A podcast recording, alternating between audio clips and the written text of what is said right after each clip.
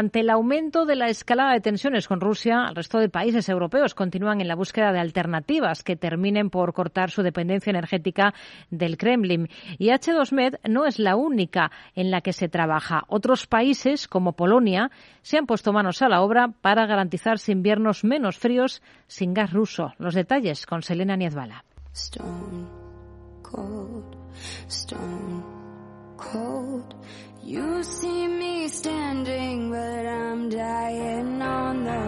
Story. El antiguo Barmar o también en Midcat, un proyecto rebautizado hasta en tres ocasiones, pero con el mismo objetivo, que la península ibérica sea capaz de transportar su gas e hidrógeno verde al resto de Europa a través de un conducto submarino que unirá Barcelona y Marsella. En líneas generales conectará Portugal, España y Francia. No nos olvidemos del país luso que precisamente hizo cambiar el nombre de este proyecto porque no parecía representada a Portugal. Así lo anunciaba el presidente de España, Pedro Sánchez.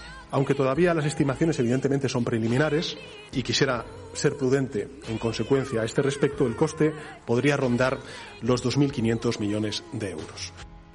Como decimos, el ahora H2ME será el primer corredor de hidrógeno renovable en Europa y contará con dos infraestructuras, una que unirá Portugal con España y otra que enlaza a la península y Francia. Los tres países del sur de Europa no son los únicos que han tomado la iniciativa para buscar una alternativa a la energía de Putin. Polonia, como decimos, ya ha empezado a bombear gas a través del Baltic Pipe, un gasoducto que une Noruega y Polonia. La infraestructura podrá importar alrededor de 10.000 millones de metros cúbicos al país a través de Dinamarca esta es la misma cantidad de gas ruso que llegaba a Polonia desde el Kremlin por el gasoducto Yamal Europa, lo que permitirá cubrir la demanda de gas hasta un 60%, tal y como señala el operador eh, polaco Gas System. Eh, y lo cierto es que este gasoducto fue inaugurado el pasado mes de septiembre, pero fue concebido por primera vez hace 30 años, en 1991. No obstante, los cambios de gobierno han frustrado el proyecto en más de una ocasión hasta por fin llegar al Baltic Pipe tal y como lo conocemos. La última edición eh, de este proyecto enlaza además con el gasoducto Europipe 2, que a su vez transporta gas de Noruega a Alemania. Pero, ¿qué alternativas teníamos si no? buscar formas de almacenamiento para cuando producimos más de lo que demandamos poder transmitirlo hacia, hacia la demanda o bien pues buscar fuentes de energía que tengan poca emisión de carbono nos las contaba Miguel Morales, profesor de AE Business School, pero ¿cómo se abastece mientras tanto Europa con un Nord Stream en vías de ser reparado y un H2MES que no verá la luz hasta 2030? Estamos repartiendo gas eh, con el, gasoducto proveniente de Argelia que entra en España a, Europa.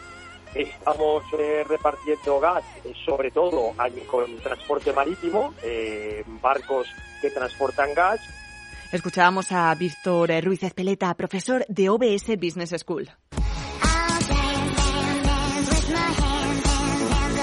Pero por su parte, las previsiones en el mercado del crudo de cara a 2023 continúan siendo al alza por parte de los analistas. Bank of America fija el barril de crudo Brent de referencia en Europa en los 100 dólares el barril, mientras que los expertos de Morgan Stanley lo elevan todavía más, por encima de los 103 dólares por barril.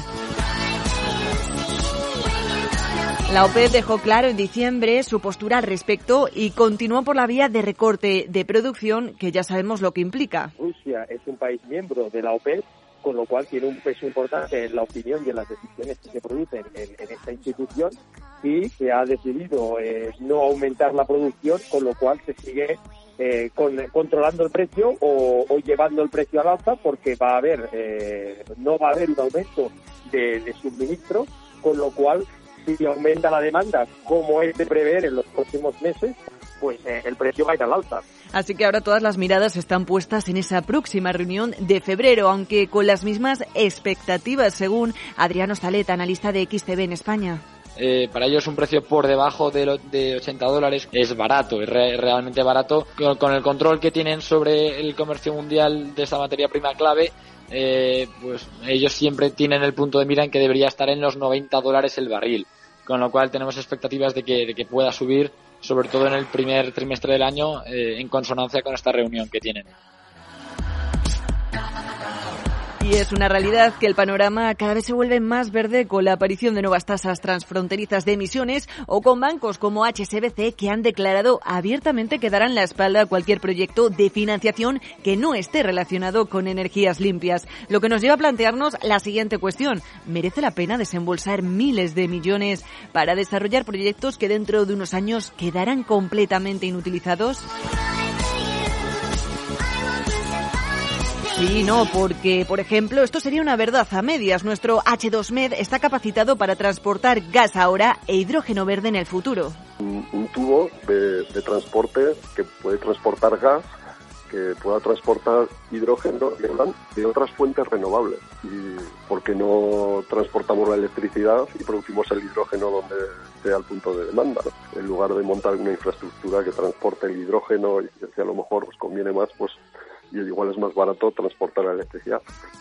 Mientras tanto, se siguen sucediendo los sabotajes en todo lo que los Nord Stream se refieren. Continúan las investigaciones para saber qué ocasionó la fractura del primero, mientras que el Nord Stream 2 ni siquiera ha llegado a ver la luz y los accidentes no cesan. El último ha sido en una tubería de una filial de la rusa Gazprom que atraviesa Ucrania y que es una de las dos únicas rutas para que el gas ruso llegue desde el Ártico a Europa en estos momentos. Una explosión que ha provocado la muerte de hasta tres trabajadores y que parece no haber afectado a los volúmenes del gas que deben circular por esa ruta, pero sí que horas después ha incrementado el precio del futuro del TTF del gas en el mercado, por lo que la cuestión que nos planteamos eh, prácticamente todos los días ahora es la misma. ¿Está jugando Putin con nuestro gas?